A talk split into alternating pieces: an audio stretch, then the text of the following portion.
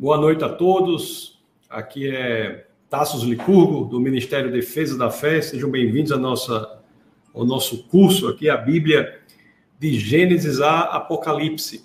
Meus queridos, o curso bíblico, né, o, estudo bíblico, a Bíblia de Gênesis a Apocalipse, é uma, uma promoção, um oferecimento do Ministério de Defesa da Fé. Então, o Ministério Defesa da Fé tem esse evento aqui, essa esse curso que é toda terça-feira.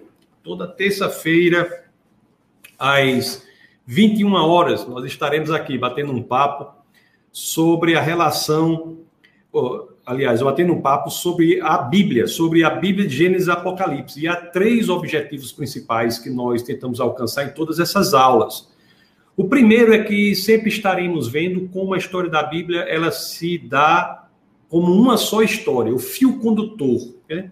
Uma dificuldade que muitas pessoas têm de entender que a Bíblia ela traz uma só história. Então nós iremos aqui ver como isso ocorre, né? Nós vimos a criação, iremos passo a passo mostrando como a Bíblia, os 66 livros da Bíblia são interconectados entre si, mostrando uma só história. Então esse é um objetivo que iremos alcançar. O segundo objetivo é mostrar como cada passagem das Escrituras, desde Gênesis até Apocalipse, todas as passagens das Escrituras, elas apontam para Jesus Cristo. Jesus Cristo é a chave interpretativa, a chave hermenêutica, por meio da qual nós conseguimos entender de maneira correta as Escrituras. Então, nós iremos ver isso e vamos, de fato, é, tentar buscar esse objetivo aqui.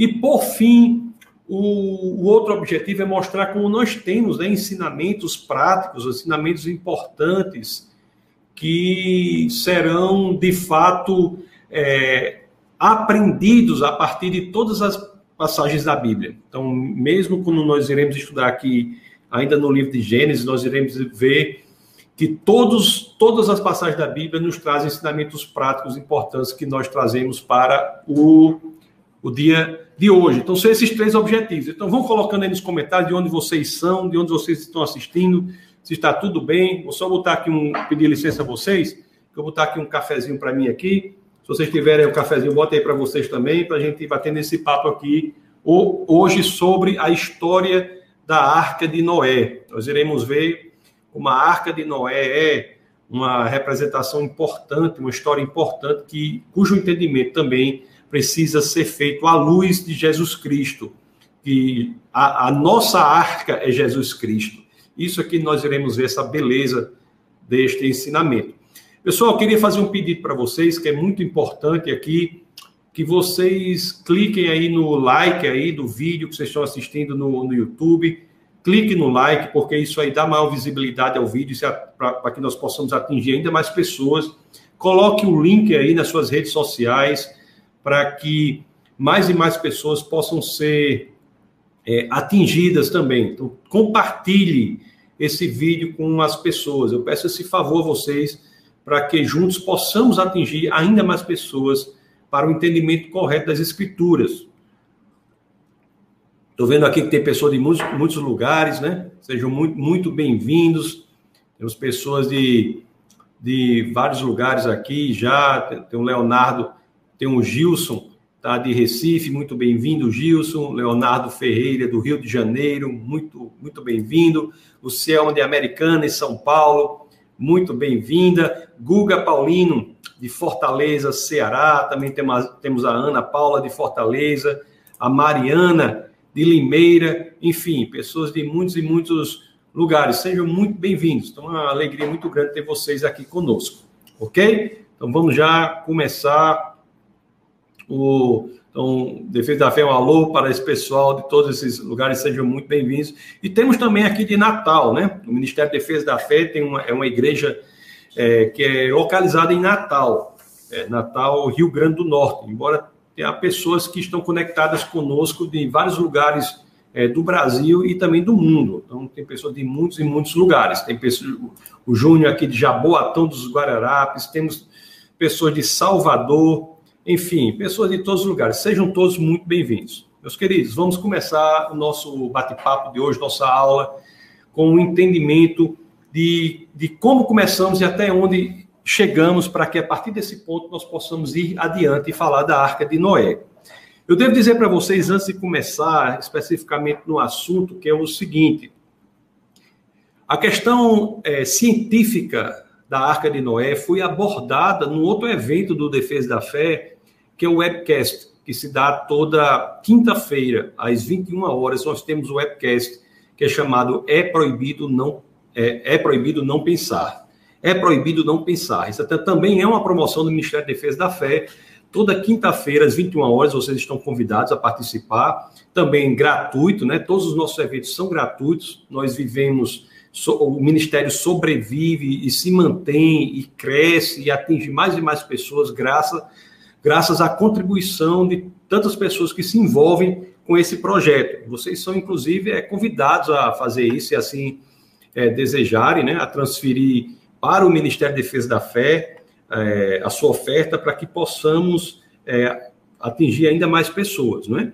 Ah, você tem aí dois QR, key, QR, né? QR, também QR Codes aí que tem aí na sua imagem, você pode botar a sua foto sobre ele, que vai abrir no Banco do Brasil ou outra coisa aí. Ou então você pode entrar nesse site aqui, defesadafé.org barra parceria, e lá você terá também a possibilidade de saber a conta do Ministério da Defesa da Fé. Nós estamos aí investindo na questão de iluminação, investindo na questão de outra, eventualmente outra câmera e estamos investindo em muitas coisas para que possamos atingir ainda mais pessoas. Você é convidado a fazer isso, tá bom?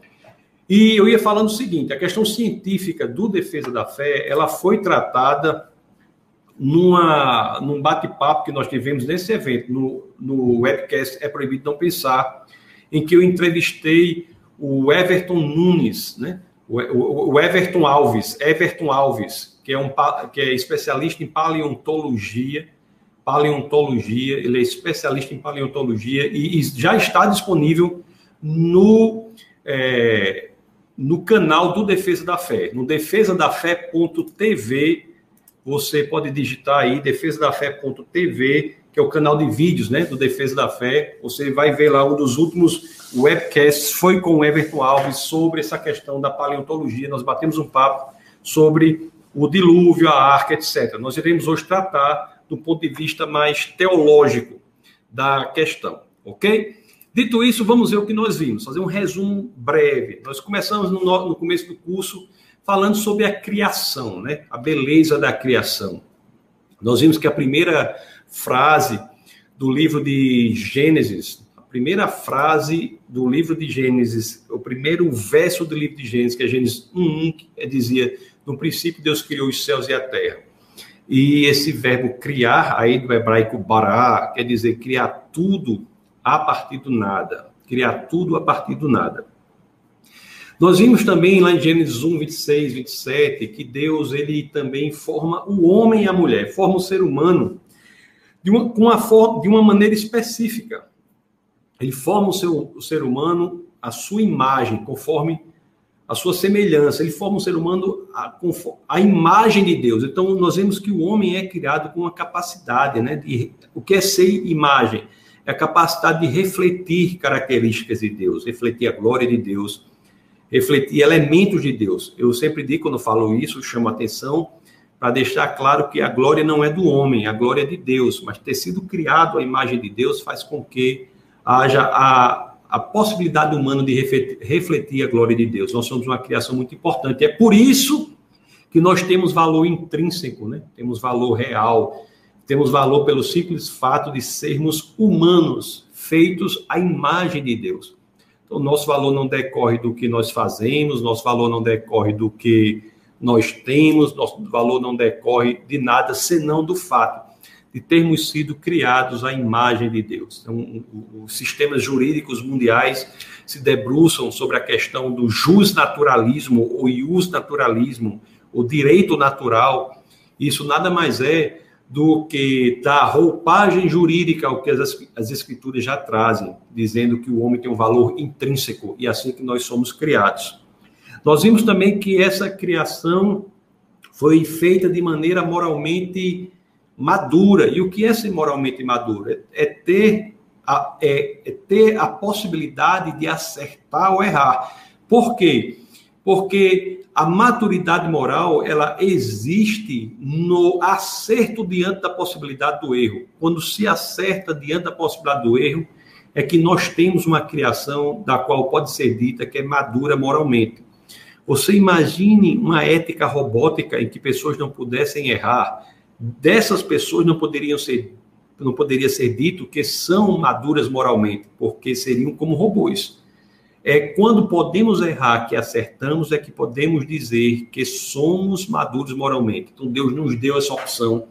E a existência ali que Deus colocou no jardim, né? Nós vimos que Deus criou o casal, colocou no jardim e colocou no jardim e você pode ver nas aulas passadas, se você não viu, e deu no jardim um local para o homem viver, deu um trabalho para ele realizar. O trabalho não é fruto do pecado, o trabalho é plano original de Deus, segundo as Escrituras.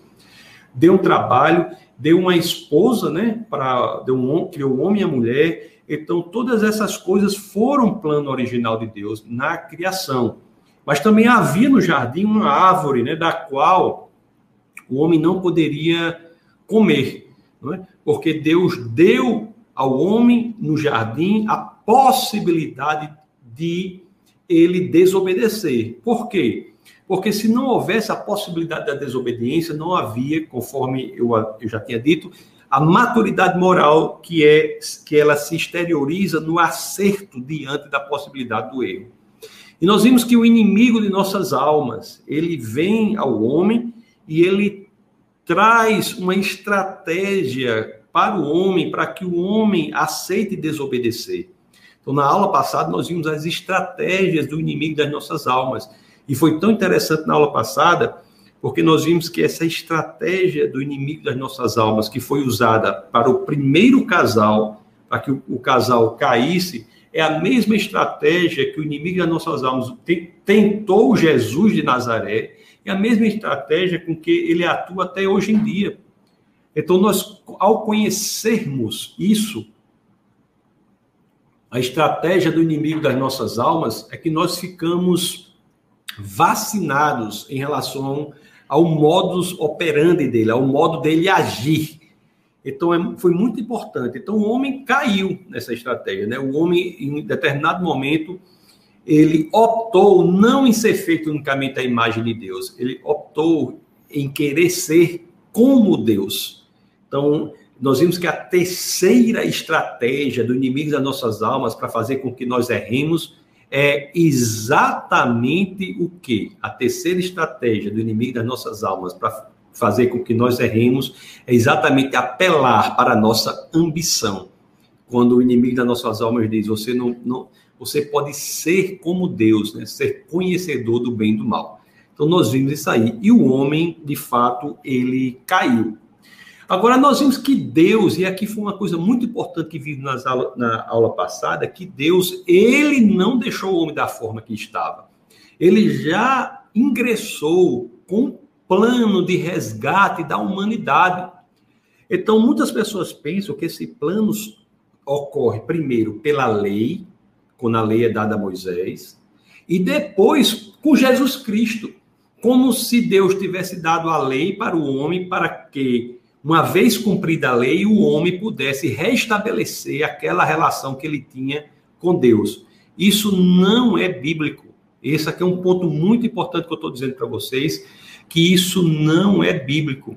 O plano de resgate da humanidade que Deus estabeleceu no dia da queda foi sempre o mesmo. se deu pela graça por meio da fé. Essa é um, a grande coisa que vocês têm de saber. Lá em Gênesis, no capítulo 3, nós vimos isso, eu quero retomar rapidamente aqui. Gênesis, no capítulo 3, no verso 21, as escrituras dizem assim. Gênesis 3, 21, as escrituras dizem assim. Olha o que as escrituras dizem 3, 21. Diz assim: O Senhor, o Senhor Deus fez roupas de pele e com elas vestiu Adão e sua mulher. No dia da queda, o homem é vestido com roupas de pele. E eu perguntava na aula passada, né? Essas peles são peles sintéticas? Não, são peles de animal. Então, pela primeira vez, o homem presenciou nesta situação aqui o derramamento de sangue, a morte. Né? Eu disse que o primeiro casal ficou estupefato, impressionado, boquiaberto com a morte. Então, a morte entra na lógica como uma decorrência de uma necessidade para, para cumprimento, para satisfação da justiça de Deus, quando Deus diz que o salário do pecado é a morte. Então, já em Gênesis 3, 21, nós já temos a morte, essa pele aí, era uma pele de um animal. Eles nunca tinham visto a morte antes, é a primeira vez que a humanidade vê a morte é, aí. Então, nós ficamos aí. Então o homem já estabelece o plano da. O Deus já estabelece o plano da salvação. E nós vamos ver aqui, na história de Noé, como nós temos uma representação importante da figura de Cristo. Porque todas as escrituras, elas apontam para Cristo. Elas apontam para Cristo. Então, nós já temos aqui uma representação importante, e este é o assunto que nós iremos lidar na aula de hoje. Este é o assunto. Meu, meus queridos, nós, quando estudamos a Bíblia, nós somos logo é, confrontados com a informação de quem Deus é, né? Deus é o Criador de tudo e todas as coisas pertencem a Ele, não é? Nós vimos isso, nós somos feitos à imagem dele. E isso daí, quando entendemos, isso muda radicalmente a maneira como nós vivemos. Isso muda radicalmente a maneira como nós vivemos. E nós escolhemos, é, o casal inicial escolheu seguir um caminho em que ele mesmo queria ser o detentor da própria moralidade. Eu disse, eu acho na primeira aula, e repito aqui, muito cuidado, que isso é o que está mais em voga hoje, quando as pessoas dizem assim, seja lá o que você fizer, se você desejar, vá, vá adiante e faça, porque é bom. Ou seja, é como se o fato de aquilo estar presente nos desejos, nos quereres, nas vontades de uma pessoa, se traduzisse na moralidade. O elemento volitivo da vontade encontra sinonímia, é sinônimo do elemento moral, de ser bom ou mal. Isso é uma proposta que já é feita lá na serpente e é atual. É a proposta que diz assim: se você quer, faça. Se você deseja, faça. Essa é uma proposta extremamente perigosa, porque o que Deus propõe no começo e propõe para aqueles que querem restabelecer a conexão com Deus é que o que é bom, o que é mal, justo, injusto, certo ou errado, provém dele. Mas o homem não. O homem escolheu seguir o seu próprio caminho e foi necessário que um Salvador fosse enviado. Um Salvador fosse enviado.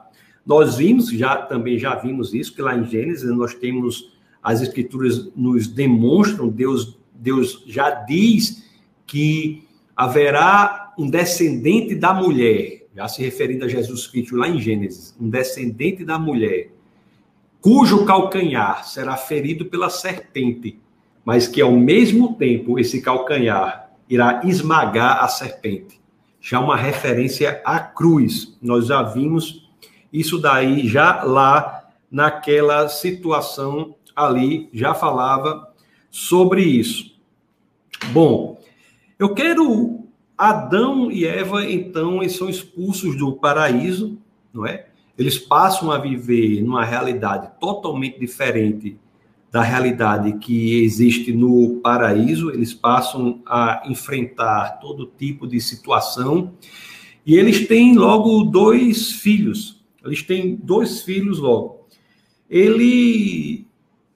O interessante é que a segunda geração da humanidade, né? Ele, é, os filhos têm é, Caim e Abel, né? A segunda geração da, da humanidade, ela já é uma geração que nasce nesse ambiente caído. Nasce nesse ambiente caído. E ela sofre isso. É, são dois irmãos que entram em grande rivalidade, em grande problema. Vamos ler lá Gênesis, no capítulo 4. Abre as escrituras, deixa eu abrir para vocês aqui. Gênesis. Vamos no capítulo 4, do verso 3 ao 5. Vamos ver o que a, as escrituras dizem aqui, né? Que esses, esses dois, os primeiros filhos de Adão e Eva, que é Abel e Caim, eles, é, no momento em que vão dar ofertas ao Senhor, eles têm duas posturas diferentes. E aqui já começa um grande problema. Deixa eu compartilhar com você as escrituras para que nós possamos ler aqui Gênesis no capítulo 4, no verso 3 e 5, quando diz assim, ó. Passado algum tempo, Caim trouxe do fruto da terra uma oferta ao Senhor. Abel, por sua vez, trouxe as partes gordas das primeiras crias do seu rebanho.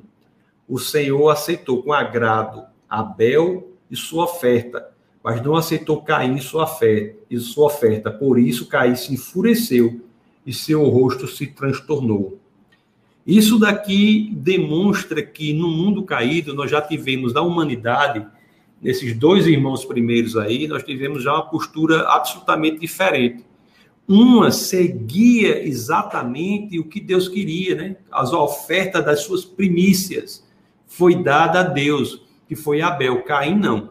Caim tentou fazer da forma que ele quis. Ele não quis fazer da forma que ele foi é, direcionado. E essas ações de Caim trouxe severas consequências à vida dele. E Deus, ele nunca abandonou Caim, né? Porque ele Deus tentou a todo, todo o tempo mostrar misericórdia a Caim. Então vamos abrir agora em Gênesis no capítulo 4, Vamos ver os, os versos 10 até o verso é, 16, porque o que acontece é que Caim ele se enfurece, ele mata né, o seu irmão Abel, e isso traz sérias consequências. Vamos ver aqui Gênesis no capítulo 4, vamos ver os versos 10 a 16. Olha o que as escrituras dizem aqui. 10 a 16. Disse o Senhor: O que foi que você fez? Escute, da terra o sangue do seu irmão está clamando. Agora, amaldiçoado é você pela terra, que abriu a boca para receber da sua mão o sangue de seu irmão.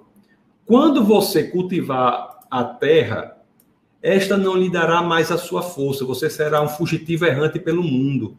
Disse Caim ao Senhor: Meu castigo é maior do que posso suportar. Hoje me expulsas desta terra e terei que me esconder da tua face. Serei um fugitivo errante pelo mundo e qualquer que me encontrar me matará. Aí o, o verso 15 e 16 demonstram já um, uma o verso 15 e 16 demonstram já aqui a misericórdia de Deus diante da humanidade que no mundo caído, ela, o filho, um dos filhos da segunda geração humana, já opta por uma por uma, um de, uma desobediência do Senhor, e isso cria ira nele, ele mata o seu irmão, há um assassinato hediondo logo na segunda geração. Então, o verso 15 e 16 aqui do capítulo 4 de Gênesis diz assim, ó, mas o Senhor lhe respondeu, não será assim. Se alguém matar Caim, sofrerá sete vezes a vingança. E o Senhor colocou em Caim um sinal para que ninguém que viesse encontrá-lo matasse. Então Caim afastou-se da presença do Senhor e foi viver na terra de Nod, a leste do Éden. Que sinal foi esse? É uma pergunta comum, nós não sabemos. Por quê? Porque nós iremos ver que toda essa descendência de Caim ela não se sustenta né, diante do que existe lá no dilúvio. Né? Essa, essa descendência que tem um sinal, ela não se sustenta. Nós não sabemos. É interessante, pessoal, uma coisa aqui, né? Que você veja que Abel e Caim, eles tiveram os inícios iguais, mas eles optaram por, por histórias totalmente diferentes o início igual, né? Às vezes, nós, às vezes na vida cristã, o importante não é como você começa, é como você termina, né? Isso é muito importante. Que às vezes o mais relevante não é como nós começamos a nossa caminhada cristã, mas é como nós terminamos a nossa caminhada cristã. Às vezes as pessoas têm começos pífios, frívolos,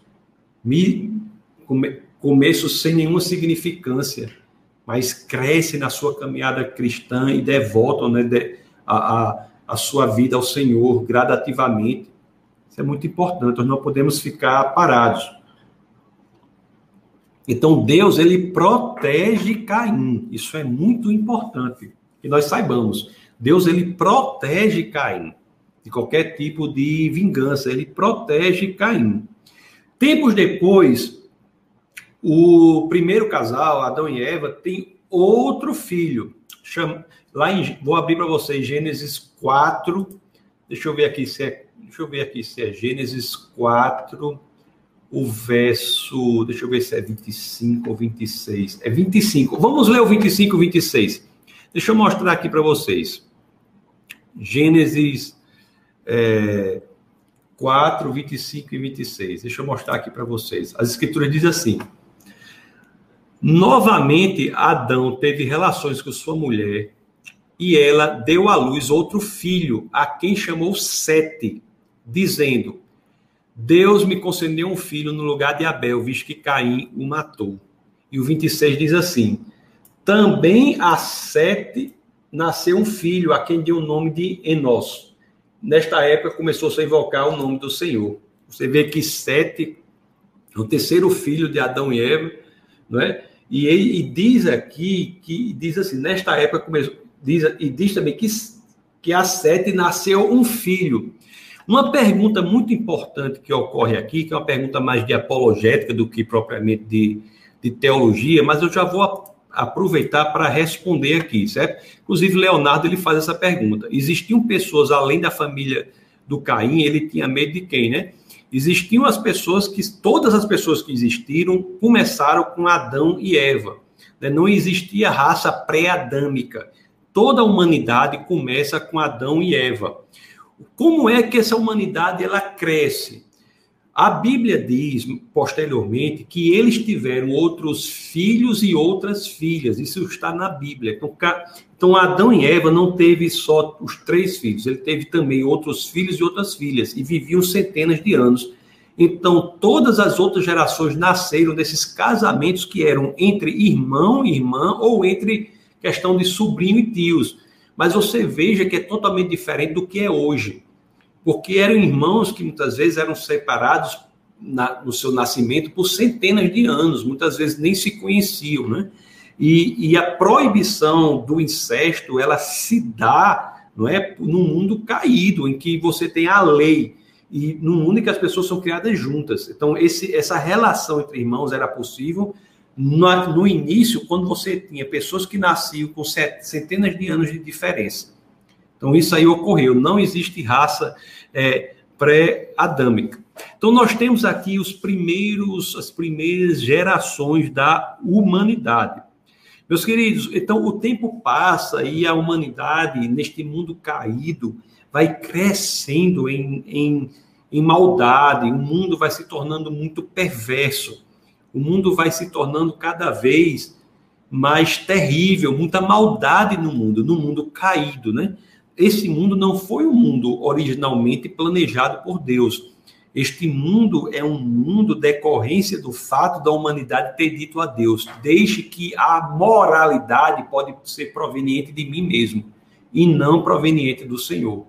Então, o fato em que, que vivemos no mundo com esta situação tão terrível, ele, ela, esse fato decorre da escolha da humanidade em querer não apenas ser feita a imagem e semelhança de Deus, mas querer ser conhecedor do bem e do mal, no sentido de ser fonte da sua própria moralidade. Então a humanidade vai assim por algumas gerações até chegar a Noé. Quais são essas gerações? Meus queridos, essas gerações estão em dois lugares das Escrituras. Um no Antigo Testamento, e engraçado que essa genealogia do Antigo Testamento, ela se repete também no Novo Testamento. Deixa eu mostrar aqui para, deixa eu compartilhar com você aqui as escrituras. em Gênesis, no capítulo 5. Gênesis, no capítulo 5, diz assim, ó. Olha o que diz aqui, ó.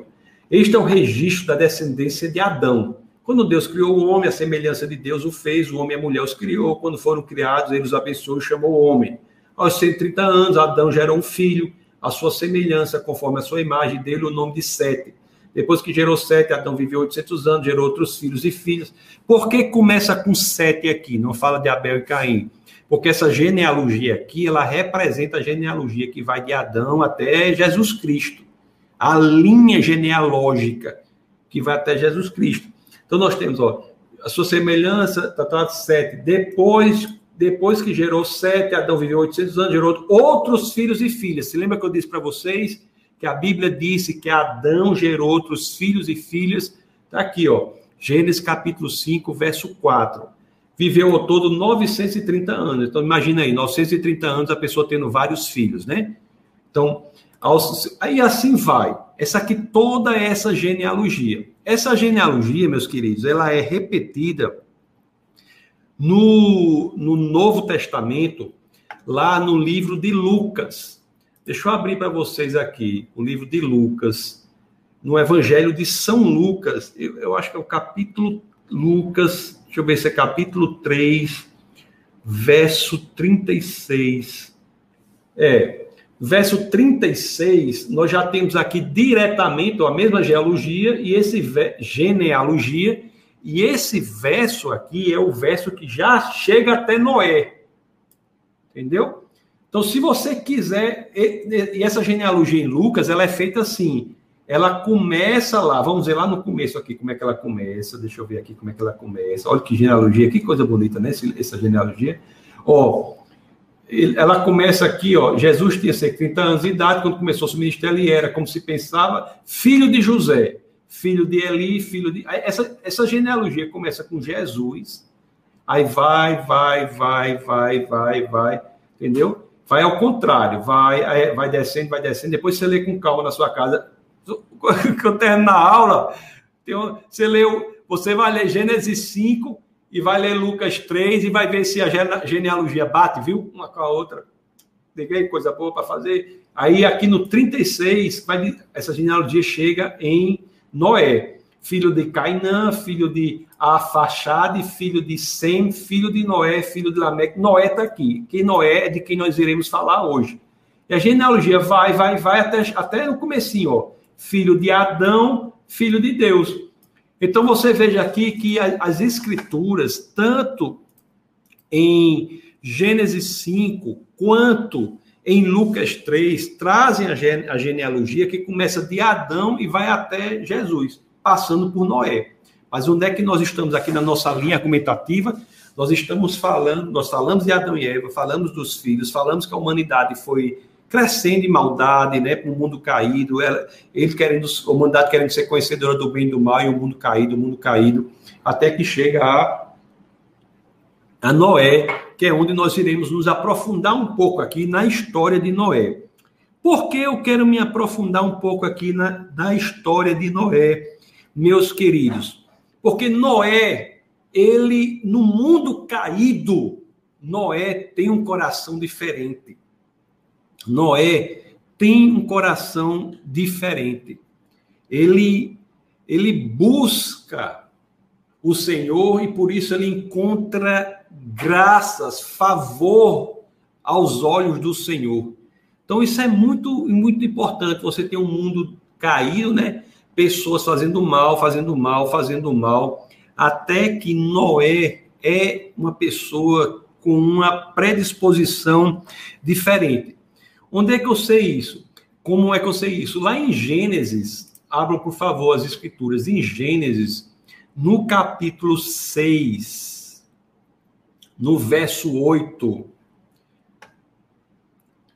as escrituras dizem, dizem assim, Gênesis 6, 8, as escrituras dizem assim, ó.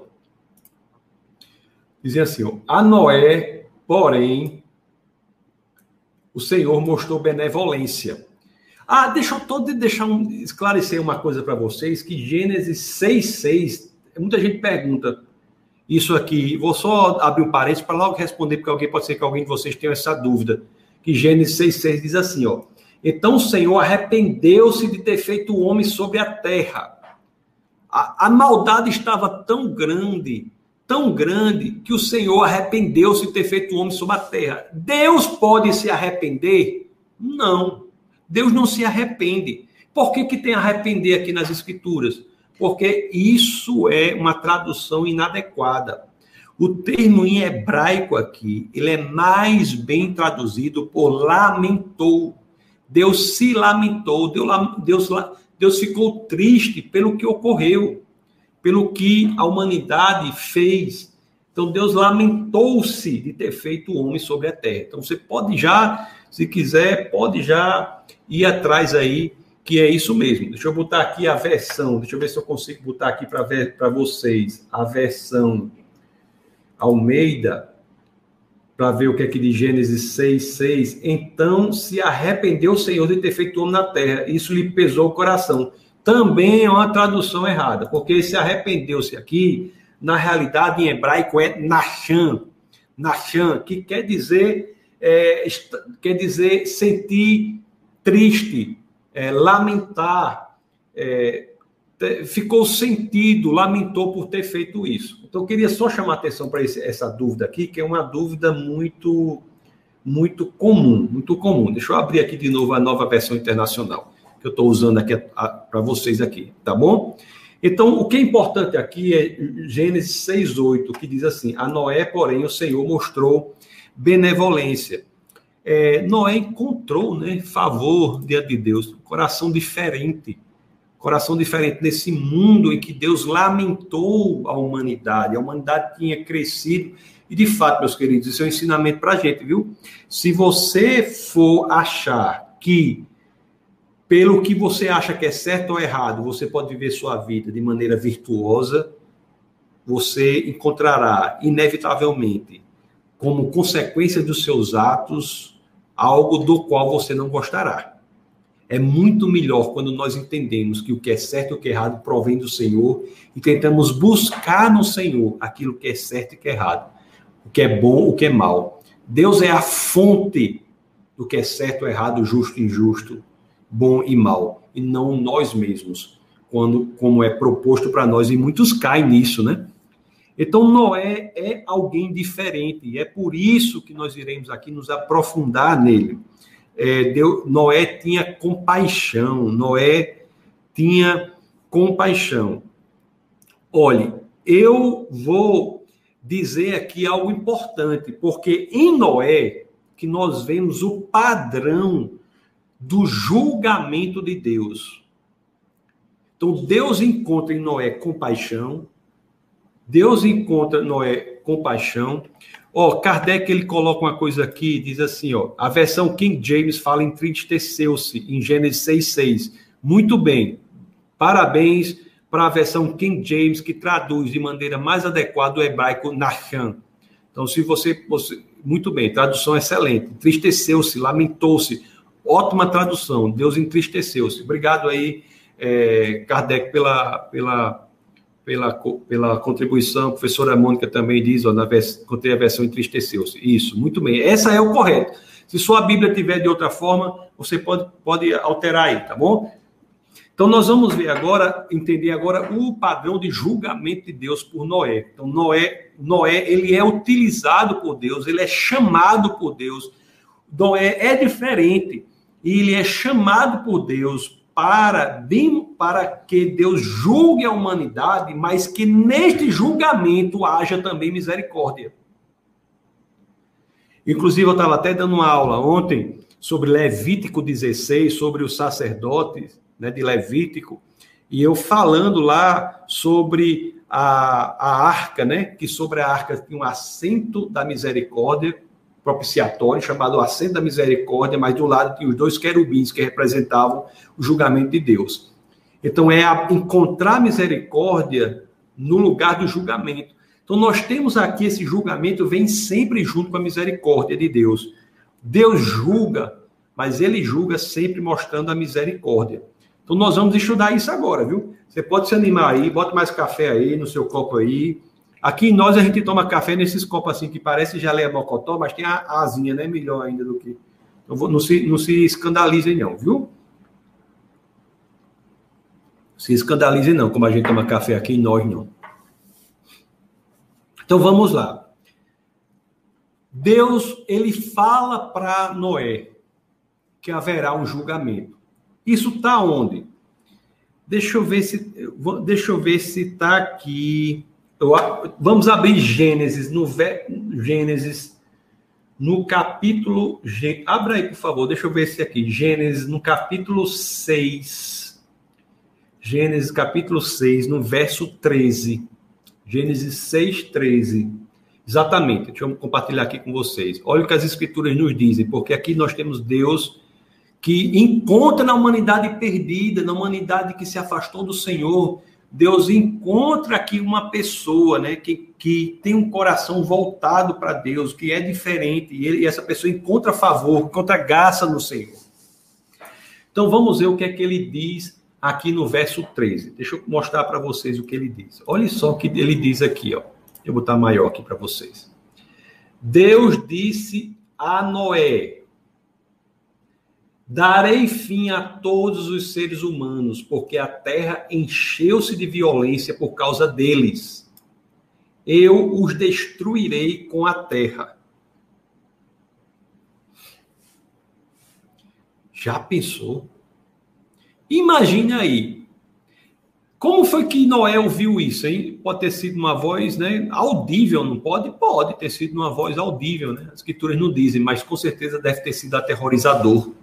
Noé ouve de Deus que Deus irá destruir, dar fim aos seres humanos, porque a terra se encheu de, de, de violência. Deus falou, né? É interessante que no Antigo Testamento Deus fala muito aos profetas em, em, em sonhos, em visões, né? Deus fala, mas também Deus fala de muitas outras maneiras. Eu imagino, quando disse aqui, Deus disse a Noé, na minha opinião, foi em voz audível. Imagine como foi aquela situação. Que situação incrível, né? É, na carta aos Hebreus, é lá no comecinho, né? Deixa eu abrir aqui para vocês. Na carta aos Hebreus, o autor de Hebreus, eu falo autor de Hebreus, não sei se você, porque nós não sabemos exatamente quem foi, né? Na carta aos Hebreus, no capítulo 1, verso 1, as escrituras começam assim, ó. O que diz as escrituras? Começam assim, ó. Há muito tempo Deus falou muitas vezes de, e de várias maneiras aos nossos antepassados por meio dos profetas. É possível tenha falado aqui de forma audível a Noé que haveria esse esse julga, esse julgamento de Deus. E Noé, ele passou a ser um pregador, um divulgador de que haveria esse julgamento. Haveria esse julgamento.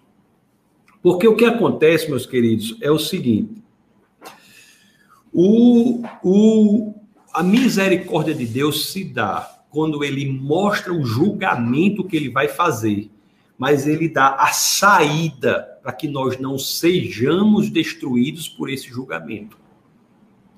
Deus nunca apresenta um julgamento sem antes mostrar como você pode não ser atingido por esse julgamento. Quando você pergunta para uma pessoa se a pessoa é crente, é salva, você, você sabe de que essa pessoa é salva? Quando você diz, você é salvo, a pessoa diz, sim, sou salvo. Mas é salvo de quê? É salvo do julgamento de Deus. Isso é muito importante. E Noé, quando ele vai, Deus, quando Deus direciona Noé a fazer a arca, e lá em Gênesis, no capítulo 6, deixa eu mostrar logo para vocês, Gênesis, no capítulo 6, no verso 14, Gênesis, verso 14, que é o logo o, o posterior, né? Nós lemos o Gênesis 13, mas quando lemos o posterior, olha o que, é que as escrituras dizem. Nós lemos Gênesis 13. Deus disse a Noé: Darei um fim a todos os seres humanos, porque a terra encheu-se de violência por causa deles. Eu os destruirei com a terra.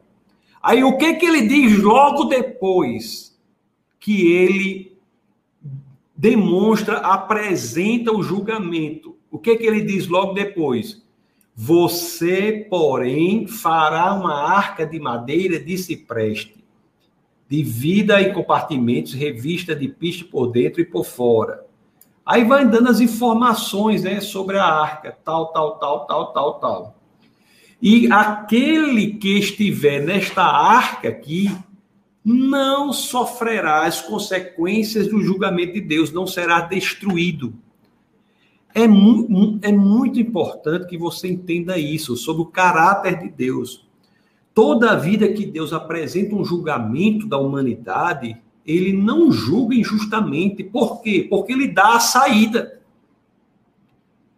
O que nós pregamos hoje é exatamente isso. Deus julgará a humanidade, Deus julgará o mal. Mas você não precisa estar sob este julgamento, você pode ser salvo desse julgamento. E como é que você pode ser salvo desse julgamento? Estando em Cristo. Paulo fala assim, em Cristo. E o que é que Noé ia pregar aqui? Deus vai julgar a humanidade. Mas você não precisa ser destruído por esse julgamento. Como é que você pode ser salvo desse julgamento? Se você estiver na arca. A arca de Noé conforme nós iremos ver com mais detalhes. É uma representação belíssima, é um ensinamento belíssimo de como Deus julga o mundo. Deus julga o mundo não destruindo aqueles que não querem. Deus dá a saída para a salvação do julgamento. A segunda epístola de São Pedro, a segunda de Pedro, no capítulo 2, segunda de Pedro, no capítulo 2, no verso 5, diz assim: olha o que as olha que já lá no Novo Testamento, né? Já em Pedro. Olha o que diz aqui a segunda de Pedro 2:5. Ele não poupou o mundo antigo quando trouxe o dilúvio sobre aquele povo ímpio, mas preservou Noé, pregador da justiça, e mais sete pessoas. Ele preservou todos aqueles que quiseram entrar na arca. E as pessoas que quiseram entrar na arca, fora Noé, foram mais sete pessoas. Então você veja que Noé é o primeiro pregador das Escrituras. E o que Noé faz aqui é exatamente o que fazemos hoje. Olhe, o destruição de Sodoma e Gomorra mesma coisa. Dá saída, não é? Que que apontam para um julgamento final em que o mal será destruído, mas Deus dá a saída, há a possibilidade de não estar embaixo das consequências destruidoras desse julgamento. Existe, meus queridos, é isso que eu digo para vocês e preste atenção na profundidade teológica aqui. Se você é daqueles que acham que a salvação era antes pela lei e chegará o momento que nós estudaremos qual é o sentido da lei nesse nosso curso, mude a, logo agora a sua percepção. A salvação sempre foi pela, pela graça, por meio da fé. Sempre foi. Imagine Noé gritando: Ei, pessoal, entre nessa arca. Nunca havia chovido. Ei, pessoal, entre nessa arca. Isso exercitaria, precisaria fé para que as pessoas entrassem na arca num mundo em que nunca havia chovido. Quem salva é a arca do dilúvio. Quem salva é a arca do dilúvio, não é a fé, é a arca. A fé é o caminho, o cano por meio do, da qual a graça de Deus chega à pessoa. A graça de Deus no julgamento, meus amados é, irmãos, ela se apresenta primeiramente quando Deus ele nos nos diz que a maldade será julgada. A graça de Deus nos diz que o julgamento irá acontecer, como disse, como Noé ficava lá pregando o tempo todo isso, e como nós ficamos o tempo todo pregando isso também. O mal será julgado. Aliás, eu imagino que toda igreja está pregando isso, que haverá um momento em que a humanidade será separada. De um lado estarão aqueles que optaram em viver a eternidade ao lado de Deus, e do outro lado estarão aqueles que optaram em viver sem Deus. Haverá uma separação. Então, o primeiro momento da graça no julgamento de Deus se dá quando ele avisa do julgamento, como nós somos avisados, que Deus, Deus haverá de julgar a maldade de forma definitiva na humanidade. Esse, esse aí é o primeiro momento da graça. Mas a segundo momento da graça de Deus, que isso é belíssimo, e todo julgamento de Deus vem é quando é quando Deus mostra o caminho para que nós não soframos as consequências desse julgamento. Lá em Gênesis 6,14, né, conforme nós lemos, o caminho qual é? A arca. Construa a arca. Tive até um bate-papo, né? O pessoal, o pessoal achava que esse, essa virose que está tendo aí, é, coronavírus, corona 19, essa virose que está tendo aí, o pessoal dizendo que é julgamento de Deus. Isso não é julgamento de Deus. Isso é decorrência de um mundo caído. Isso é a, provavelmente a ação do inimigo das nossas almas. Não é julgamento de Deus, não vem de Deus. Não é proveniente de Deus. O julgamento de Deus dá quando Deus diz que vai julgar e mostra a saída. Não é julgamento de Deus.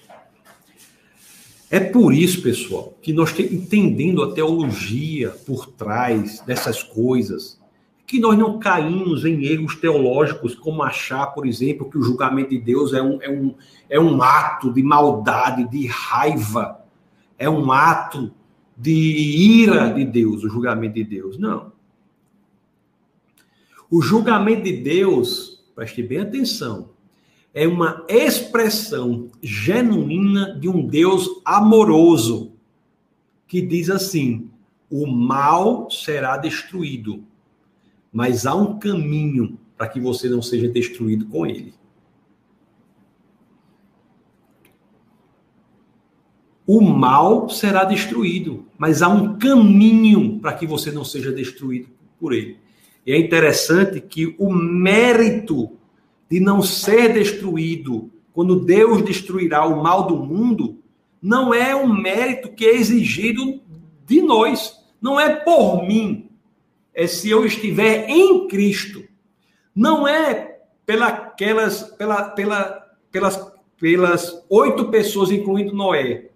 É pela arca. As pessoas que foram salvas do julgamento de Deus no dilúvio não foram por mérito próprio, foram porque creram, tiveram fé e entraram na arca, pelo mérito da arca, que não foram destruídas. Da mesma forma que não é pelo nosso mérito que não seremos destruídos, se estivermos em Cristo. E não é tão belo, tão bonito, tão impressionante que as Escrituras, principalmente o apóstolo Paulo, ele usa essa terminologia, nós estamos em Cristo, como aqueles estavam em a arca, na arca. A preposição em é utilizada nos dois sentidos. Olha que você é você está na arca, mas também Paulo diz está em Cristo. Estando na arca, uma representação belíssima e que não seremos atingidos pelo julgamento de Deus. Julgamento de Deus, portanto, nunca mais digam que é uma expressão de raiva, de terror, de, de ira. Julgamento de Deus é uma expressão de amor, porque Deus destrói a maldade. Mas ele diz para que você não seja destruído junto. aqui está o caminho. Tem uma, tem uma situação né, de um pastor conversando com outro, não me lembro quem eram os pastores. Um conversava com o outro e dizia assim: Eu queria que Deus destruísse o mal agora. Aí o outro respondeu: Mas você. Não, não eram eu acho duas pessoas. Eu queria que o mal é, fosse destruído agora. Aí o outro respondeu: Você quer que comece por você? Né? É porque por melhor que uma pessoa seja, por melhor que uma pessoa seja, o padrão de moralidade dela não a qualifica para não ser destruída quando Deus destruiu o mal. Porque Jesus Cristo, ele coloca a situação no âmbito do coração. Não é se você matou alguém, é se você pensou em matar alguém. Não é se você adulterou, se você é se você pensou em adulterar. Não é se você roubou, furtou, mas se você pensou em roubar ou furtar. O mal está presente no coração. Então, por melhor que seja a pessoa, pode pegar uma pessoa alto nível aí que você conhecer, Madre Teresa de Calcutá para frente. Por melhor que seja essa pessoa, ela ainda não atinge o padrão de moralidade que a qualifica para estar salva do julgamento do mal. É por isso que a salvação do julgamento tem de ter um caminho que é fora de nós. No caso da representação do dilúvio, é a arca. No nosso caso, é Jesus Cristo. Ele se qualifica para que sejamos salvos do julgamento de quando Deus julgar o mal. Isso é muito bonito, né? Deus diz: Eu vou destruir o mal, mas Deus também diz: eu não, Mas eu não quero destruir você. Eu vou destruir o mal, mas eu não quero destruir você. Para que eu não destrua você, aqui está a saída. Aí você pergunta: e o que eu preciso fazer para não ser destruído? Você não precisa fazer nada, basta você genuinamente querer. A oração da salvação é uma oração muito simples, né? Eu sempre lá na igreja, na igreja que eu sirvo, Defesa da Fé, eu sempre falo do ladrão na cruz. Assim que eu, sempre que eu posso, estou falando do ladrão na cruz, né? Aquele que olhou ali para Cristo e qual foi a oração da salvação, a oração da salvação dele? Senhor, lembre-se de mim. Aí Deus disse: Ok, hoje mesmo estarás comigo no paraíso. Tem orar. Precisa você orar em, em, em, em grego, em, hebraico, em latim. Precisa você começar com sua oração assim, é, oh, grandioso Deus que estás nos céus. Precisa. Que Deus quer o coração sincero. Pois é, meus queridos. Não foi fácil para Noé acreditar também, não, viu? Eu tenho que dizer isso para você. Para Noé não foi simples acreditar, não. Achar que, rapaz, nunca choveu. Será que vai cair esse toró aqui? Toró, quem não é do Nordeste talvez não conheça essa palavra toró. Toró é a, é a tradução para o Nordeste de dilúvio. Dilúvio assim, né? Uma chuva muito forte. Será que vai cair esse toró? Nunca chovi, tinha chovido na vida. Para Noé não foi fácil. Ele pregou algo que nunca havia acontecido.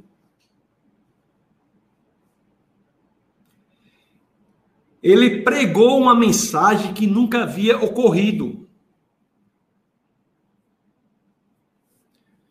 Ele pregou que o mal, a humanidade seria destruída por uma enchente mundial, universal, que nunca havia ocorrido, nunca havia chovido. Nós vimos, né, na, na, no bate-papo sobre os dinossauros, em outro, no evento webcast, como se deu o dilúvio. Mas aquilo nunca havia ocorrido. O que é que Deus está nos dizendo agora? O que é que a gente prega o tempo todo? Esteja preparado para algo que você nunca viu na sua vida, que será o julgamento que Deus fará do mal do mundo.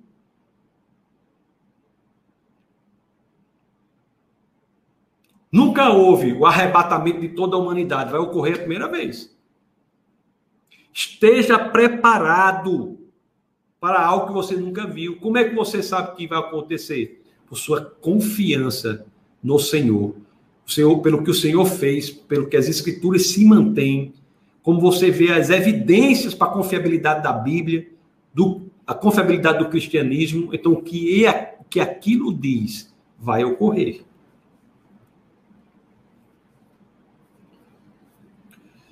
Lá na segunda, e você imagina que o pessoal lá, na época de Noé, Noé dizendo, ei pessoal, vai chover, vamos para a arca. E muita gente ia dizer o quê? Olha, esse cara é louco. Olha que cara louco. Aqui no Nordeste, pessoal, tem gente do Brasil todo, né? Gosto de dizer. Aqui no Brasil, a gente diz assim: pio doido, pio doido. Pio doido é espia o tresloucado. Pio doido. Isso não acontece, não, hoje.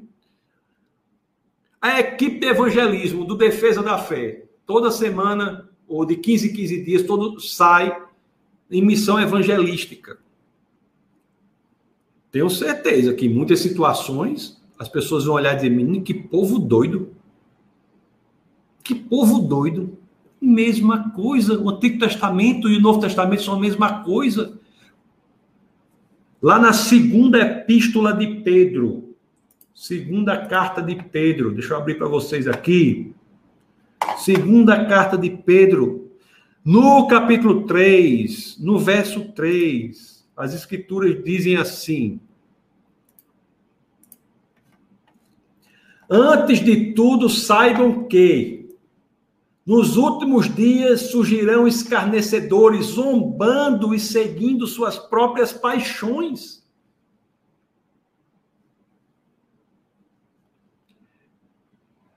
Não é isso que está ocorrendo agora.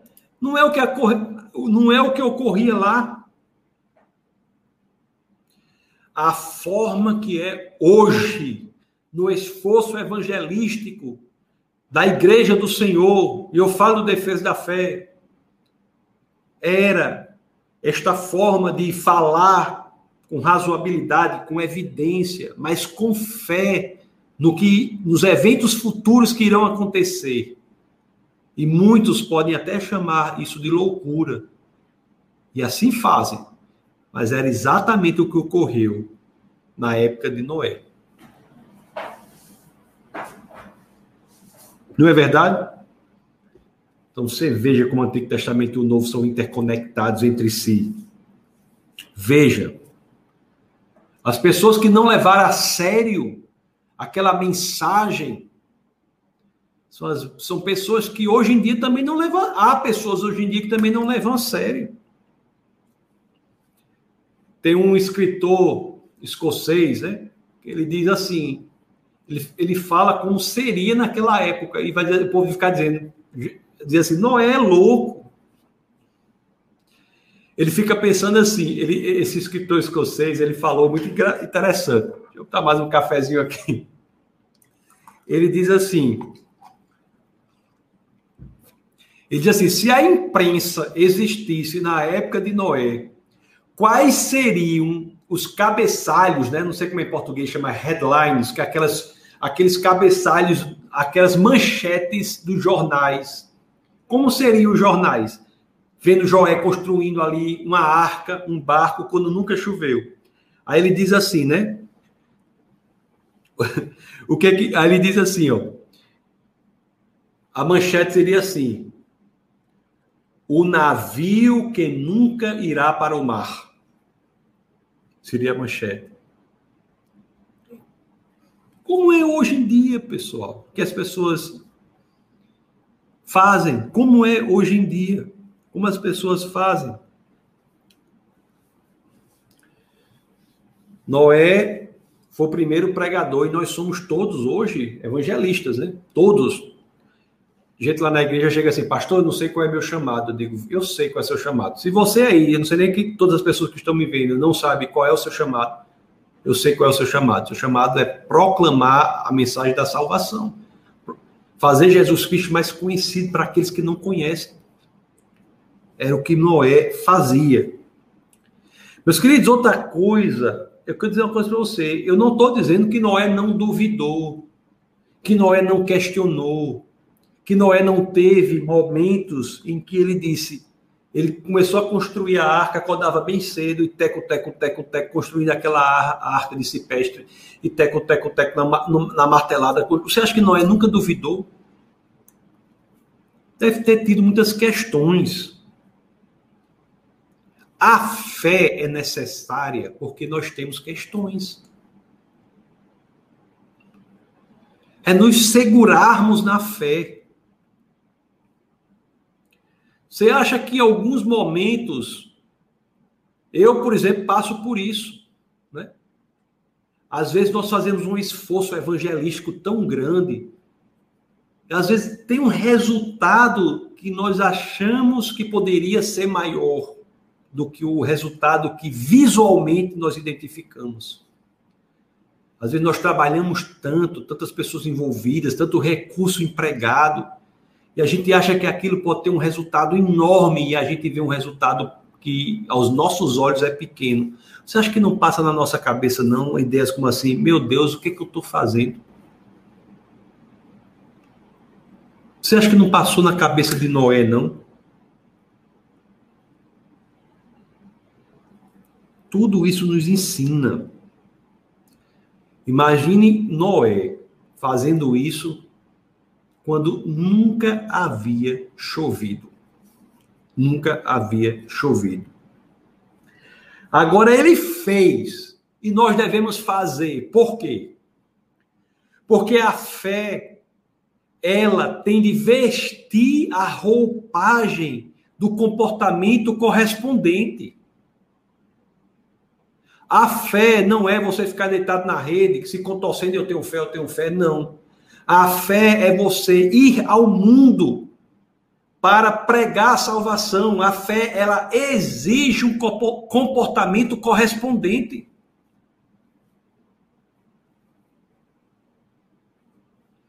Se você crê no que Deus diz, você tem que agir.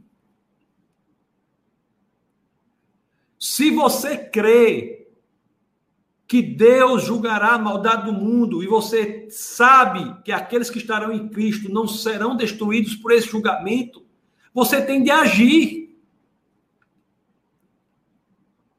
É nesse sentido, Nicolas coloca aqui, a fé sem obras é morta. É nesse sentido. Sabedoria.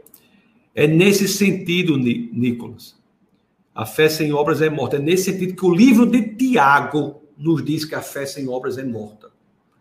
Não é que as obras geram a fé, mas é que a fé genuína se traduz num comportamento específico no mundo, se traduz em ação específica no mundo. Essa passagem que Nicolas colocou, a fé sem obras é morta, está lá no livro de Tiago, se não me engano, capítulo 2, verso 26. 2,26. A fé sem obras é morta. Pois é. A fé não é um elemento morto, um elemento que está morrendo. A fé é um elemento vivo, exige ação, conforme Jane diz. A fé exige ação. Meus queridos, e Noé. Vamos ver. Você sabe que você se lembra que Jesus Cristo falou sobre Noé? Você se lembra que Jesus Cristo falou sobre Noé? Evangelho de São Mateus. Evangelho de Mateus no capítulo 24, no verso 37. Eu tenho que ler. Vamos ler o verso 37, 38, 39. Deixa eu colocar para vocês aqui na tela. Com, isso é Jesus Cristo, nosso Senhor e Salvador Jesus Cristo falando. Como foi nos dias de Noé, assim também será na vinda do Filho do Homem. Como foi nos dias de Noé, assim também será na vinda do filho do homem. O Antigo Testamento é a misericórdia do Senhor apontando para o evento do julgamento do mal e para o evento da possibilidade da salvação desse julgamento que se dá em Cristo Jesus. Como foi no, isso que fala Jesus Cristo, viu? Como foi nos dias de Noé, assim também será na vinda do homem. Pois nos dias anteriores ao dilúvio, o povo vivia comendo e bebendo, casando-se, dando-se em casamento, até o dia que Noé entrou na arca. As pessoas viviam o dia a dia sem pensarem, sem acreditarem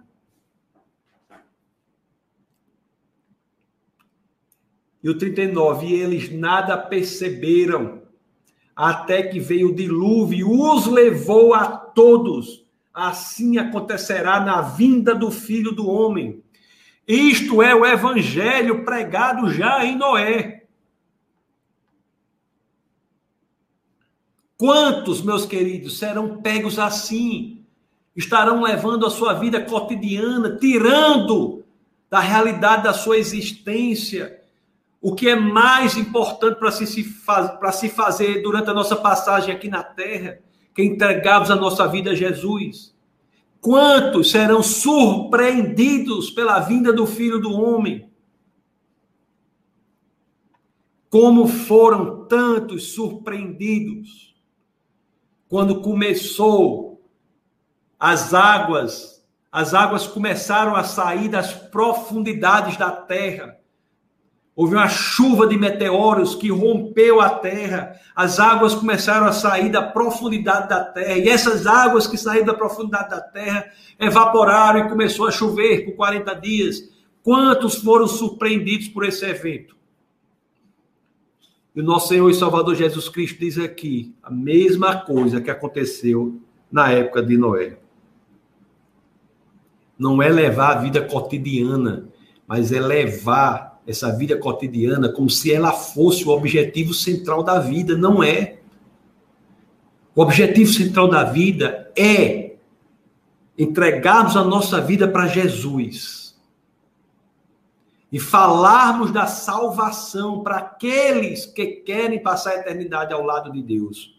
Esse é o objetivo. Meus queridos, vocês estão vendo como é, não é? Vocês estão vendo como é.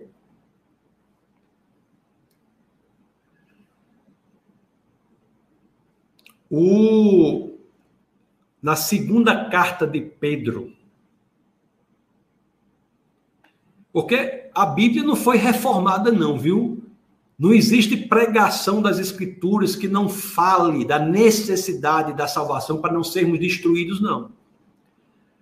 A, olha, Cristianismo não é para pregar que você vai você pode você até é salvo, você até vai se em Cristo você tem cura, em Cristo você tem proteção, mas o elemento central do cristianismo, por exemplo, não é você pregar que você não vai pegar uma virose, que você vai não sei o quê.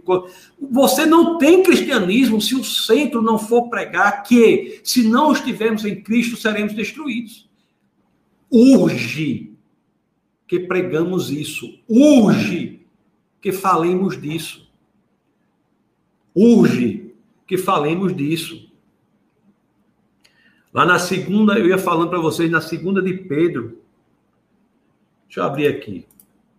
Na segunda epístola de São Pedro, no capítulo 3, no verso 10, as escrituras dizem assim: Isso Aconteceu no dilúvio e vai acontecer. Olha o que as escrituras dizem aqui. O dia do Senhor, porém, virá como ladrão. Os céus desaparecerão como um grande estrondo.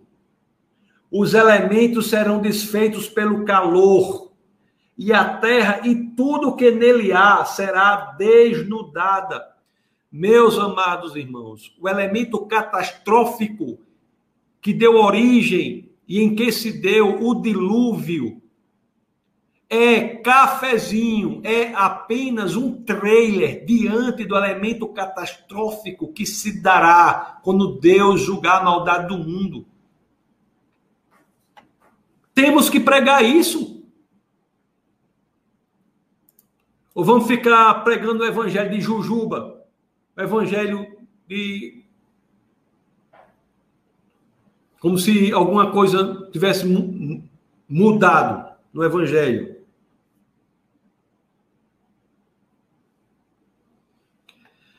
Evangelho de São Mateus.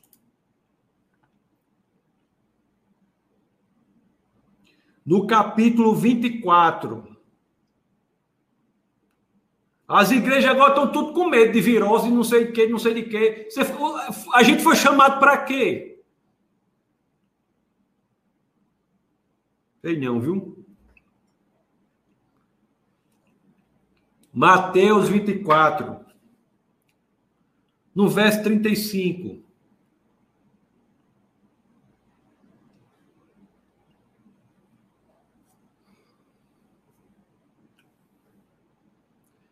Nos fala de como será esse, esse julgamento.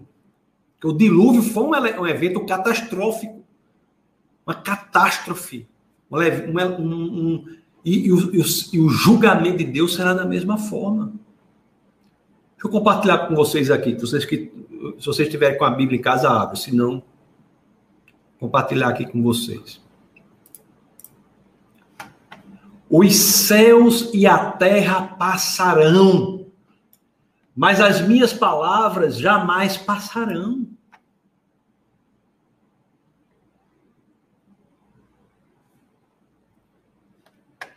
Quanto ao dia e a hora, ninguém sabe nem os anjos dos céus, nem o filho, senão somente o Pai. Como foi nos dias de Noé, assim também será na vinda do homem. Pois nos dias anteriores ao dilúvio, o povo vivia comendo, bebendo, casando-se e dando-se em casamento, conforme nós vimos, até o dia que Noé entrou na arca, e eles nada perceberam até que veio o dilúvio e os, e os levou a todos, assim acontecerá na vinda do homem. Meus queridos, me, me desculpe essa desabafo, mas, pelo amor de Deus, a gente vai ficar parado? Vai deixar isso acontecer? O que é que a gente está fazendo aqui na Terra? Pelo amor de Deus. Pelo amor de Deus.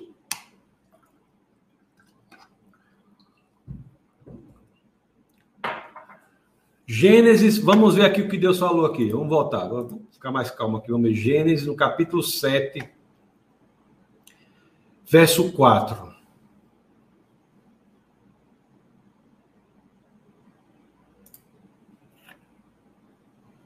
Que Deus disse lá, Deus disse a Noé.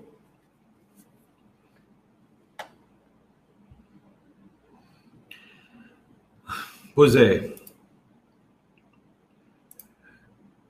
Jesse, muitos permanecem vivendo esse cotidiano como se fosse eterno, buscando a prosperidade tão pregada nos dias atuais. E a mensagem do evangelho verdadeiro parece esquecida. Pois é. Pois é. Sei não, viu? A pessoa fica. Mas vamos ver Gênesis, vamos ver o que Deus diz aqui. Deixa eu compartilhar com vocês. Daqui a sete dias farei chover sobre a terra quarenta dias e quarenta noites, e farei desaparecer da face da terra todos os seres vivos que fiz. E Noé fez tudo como o Senhor lhe tinha ordenado. E nós estamos fazendo como o Senhor nos tem ordenado. E a todo mundo e pregar a mensagem da salvação. O que temos feito com o fato de estarmos aqui após a nossa conversão. Eu sempre digo na igreja e repito aqui para vocês: se você é salvo, se você entregou sua vida a Jesus, por que, que você está aqui? Por que, que a gente não é arrebatado para o céu? É para você ficar aqui sem fazer nada o tempo todinho?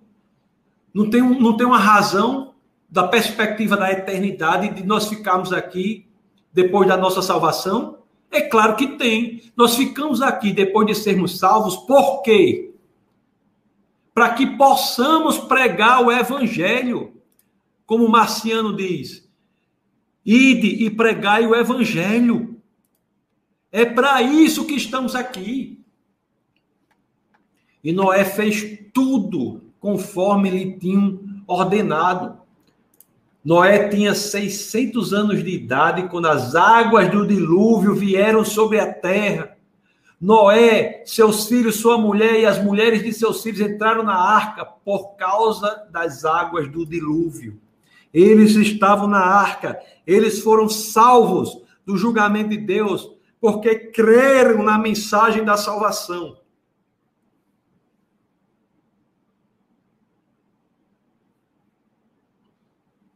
As águas saíram do chão, né? Gênesis 7:11 nos diz. Saíram do chão.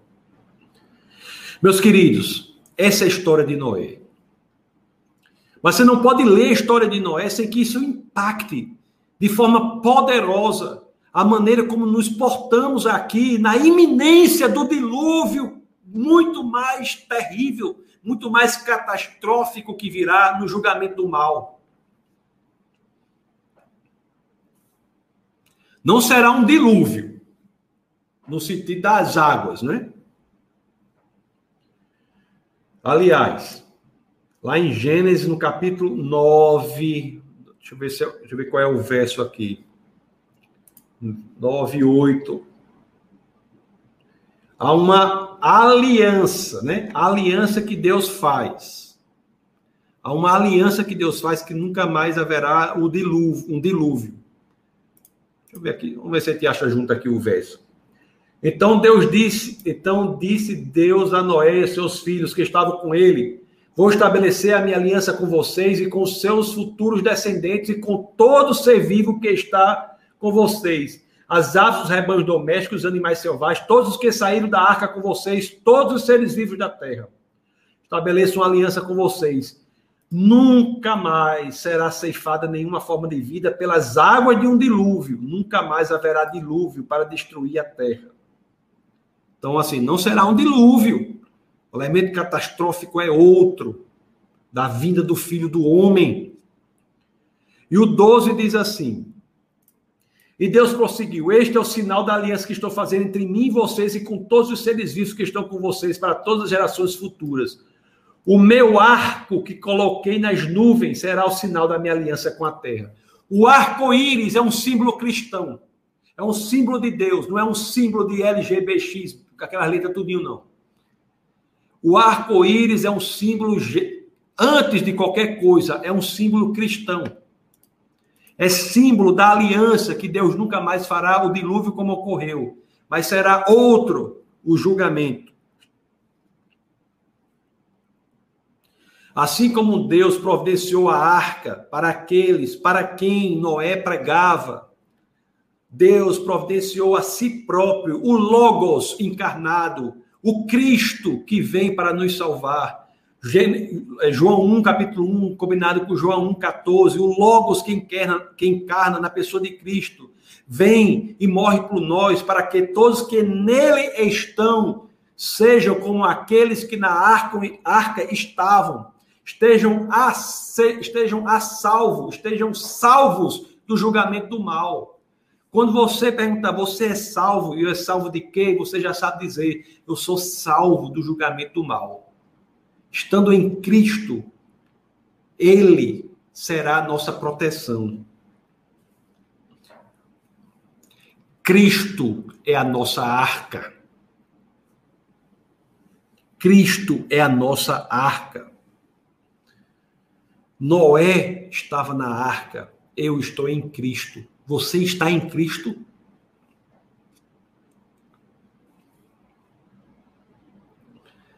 Interessante, né? Eu devia ter uma arca aqui para mostrar para vocês. Deixa eu ver um negócio parecido com a arca aqui. Achei um negócio aqui. Que foi um presente que eu ganhei do pastor Marcos, que foi a Coreia do Sul, e me deu essa cruz aqui. Mas eu vou usar esse negócio aqui como se fosse uma arca. Olhe que imagem belíssima. Olhem que imagem belíssima. O dilúvio se dá, né? As águas sobem, sobem, sobem, sobem, sobem, sobem. Elemento sobe. Aqueles que estão na arca estão acima do julgamento de Deus, assim como aqueles que estão em Cristo estão acima do julgamento de Deus. Isso é muito bonito.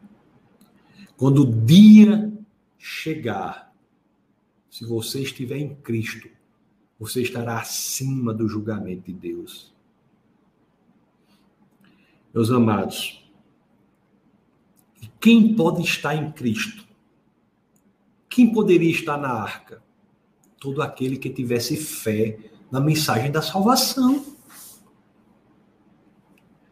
O Evangelho de São João, no capítulo 6, o Evangelho de João, no capítulo 6, no verso 37. Ah, uma das mensagens mais bonitas, né? Sobre isso. Olha o que as Escrituras dizem. Todo aquele que o Pai me deve ir a mim, e quem vier a mim eu jamais rejeitarei. Meus amados, Jesus Cristo é a nossa arca providenciada por Deus para nós. Ele é, Cristo é a nossa proteção. Cristo é aquele em quem encontramos a segurança. Cristo é aquele em quem temos a certeza de que nós seremos resguardados, protegidos do julgamento do mal, não pelo que somos, mas por quem Cristo é e pelo que ele fez por nós. E aqui no Antigo Testamento, nós já temos isso. Vocês estão entendendo como a Bíblia é uma coisa só? Agora, coloque isso em prática.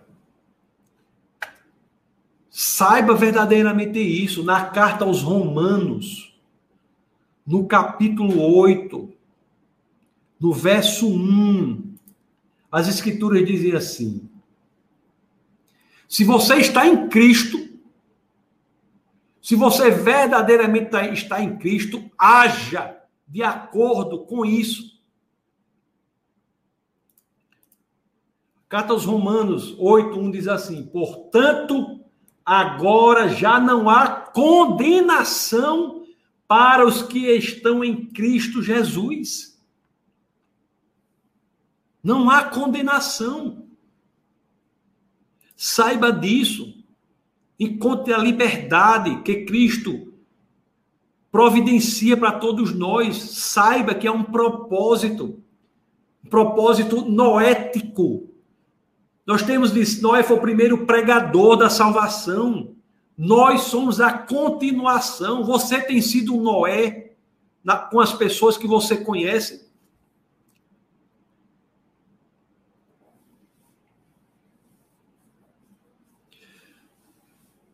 No final da nossa vida, que é muito rápida, né? O livro de Tiago também diz assim: a vida é como um vapor. E de fato é, viu? Minha barba era preta, preta, preta, já tá ficando branca, olha. Tá ficando branca, meus cabelos estão ficando brancos. O tempo tá passando. Nós não sabemos o dia de amanhã, a vida é um vapor. Mas o que nós sabemos é que um dia nós nos colocaremos diante do Senhor e iremos prestar contas, não da nossa salvação, se você é crente, porque a salvação é em Cristo, mas do que nós temos feito pela expansão do reino aqui na terra. Verá o dia em que, se você é crente, você estará diante do Senhor. E a oração que eu faço todo dia é que eu possa chegar ali e o Senhor possa olhar para mim e dizer: Você fez aquilo que eu esperava que você fizesse. Isso é para você também. Isso é para cada um de nós que somos cristãos. Isso é para cada um que é crente. que façamos aquilo que Deus quer que nós façamos, que sejamos aquele que fomos originalmente projetado, projetado, projetados para sermos, que sejamos, como C.S. Lewis falou, um soldado num exército ou em território ocupado. Nós não estamos aqui de brincadeira, nós somos Noés da contemporaneidade. E com essas palavras, meus queridos, é que eu encerro essa essa nossa aula de hoje. Vou ler aqui os comentários, coloquem os comentários. Mas eu espero que vocês tenham entendido a profundidade teológica por trás da história da arca. Espero que vocês tenham entendido isso. A profundidade teológica por trás de tudo isso.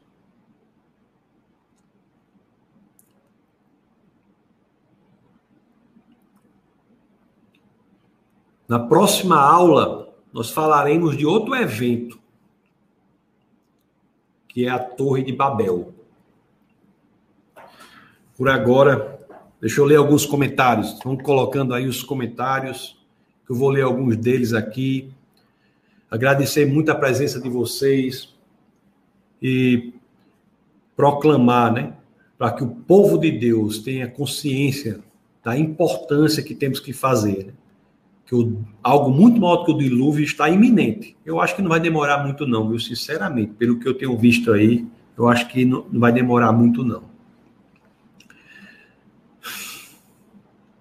Pessoal, é, comentários aqui muito, muito, muito maravilhosos, né? Deixa eu ver aqui algum deles, porque passou um pouco, mas deixa eu ver. Que, deixa eu ver aqui no começo. Nós temos. Sim, é, Sim, quinta-feira agora, deixa eu falar isso aqui. Quinta-feira agora. Hoje é terça, né? Quarta, amanhã tem um culto do Espírito. Se tiverem Natal, compareçam, Defesa da Fé. Você, se você está conectado conosco, é de outra cidade. Acompanhe pelo, pelo YouTube. Você bota defesa da fé.tv no seu navegador e se não fez isso, faça, né? Por favor, bota aí, ó, defesadafé.tv no seu navegador.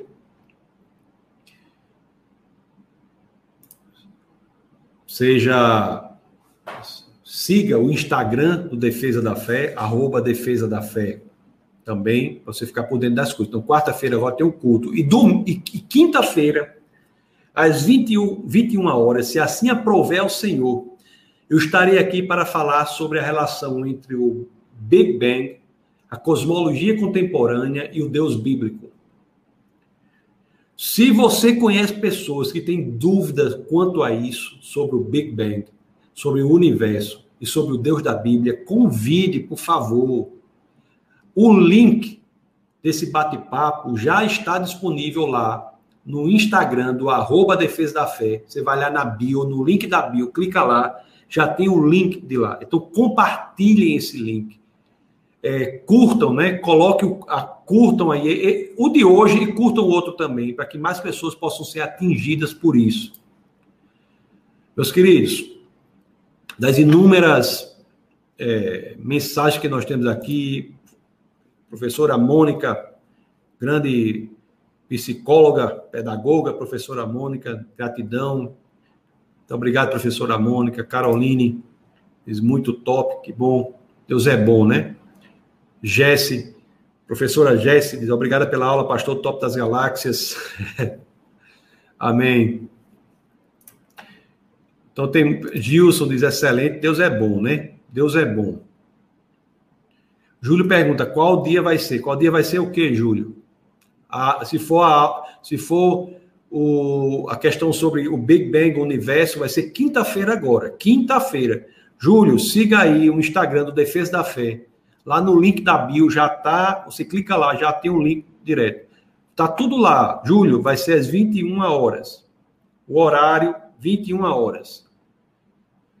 É, então, muita gente aqui dando palavras de muito incentivo. Muito obrigado é, por tudo que vocês tem feito, acompanha aqueles que, que, que se sentirem motivados a tal, contribuam com o Defesa da Fé. Nós contamos com a parceria de vocês para que possamos atingir ainda mais pessoas.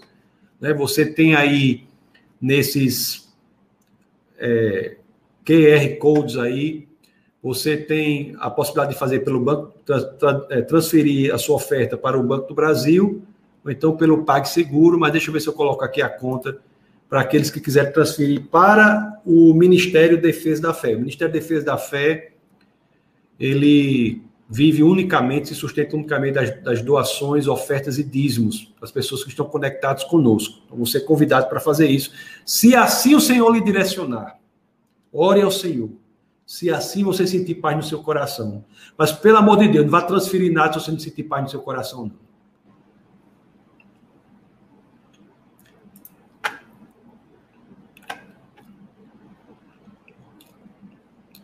aula su...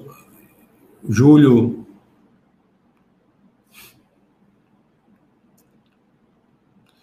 Bom, bom, meus queridos. Então, agradecemos. São tantas as mensagens, eu agradeço muito, tem muitas perguntas. É, o Júlio diz: Deus abençoe, pastor, foi muito abençoado. Amém, Júlio. Que bom, né? Que maravilha essa possibilidade que temos de estarmos conectados.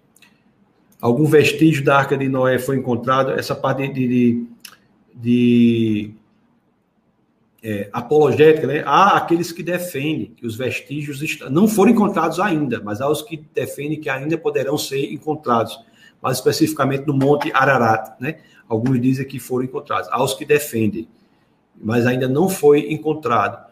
O Anderson diz: viva uma luta interna muito grande. Ao ler a Bíblia, não me identifico com os frutos do Espírito, mas com os do maligno. Até consigo deixar esse pensamento de lado, mas quando menos esperam, eles voltam.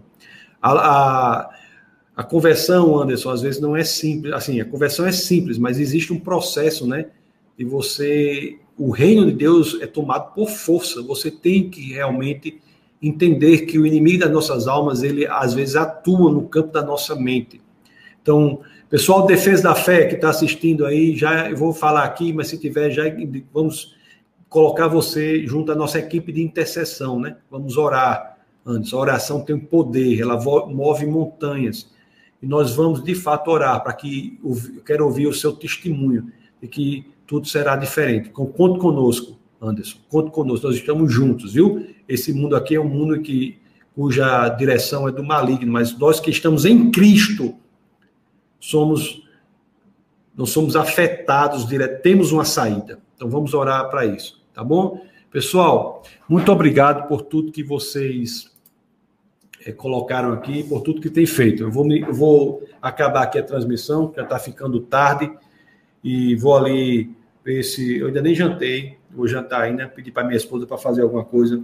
Só fiz tomar café.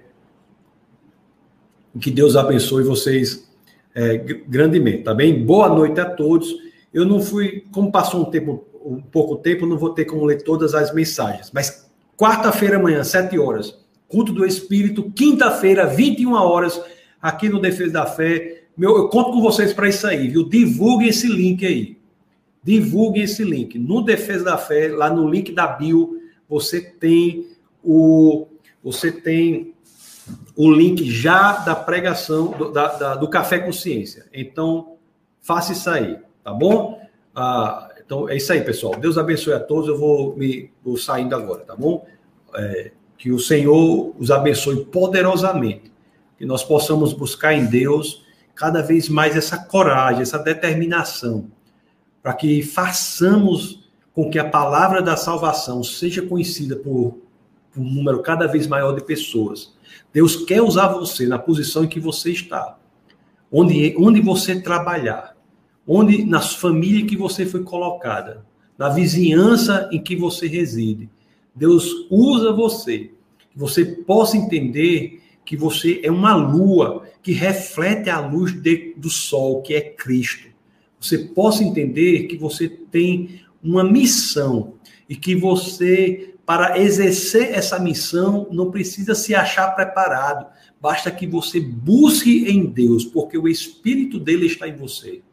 Se você entregou sua vida ao Senhor, você é capacitado, da forma que você está, para começar esta tarefa de tornar mais Jesus Cristo conhecido, tornar mais conhecido Jesus Cristo para aqueles que ainda não o conhecem. Então, Deus os abençoe grandemente e até as outras oportunidades. Fiquem na paz do nosso Senhor e Salvador Jesus Cristo. Até mais. Essa foi uma produção do Ministério Internacional Defesa da Fé, um ministério comprometido em amar as pessoas, abraçar a verdade e glorificar a Deus. Para saber mais sobre o que fazemos, acesse defesadafé.org.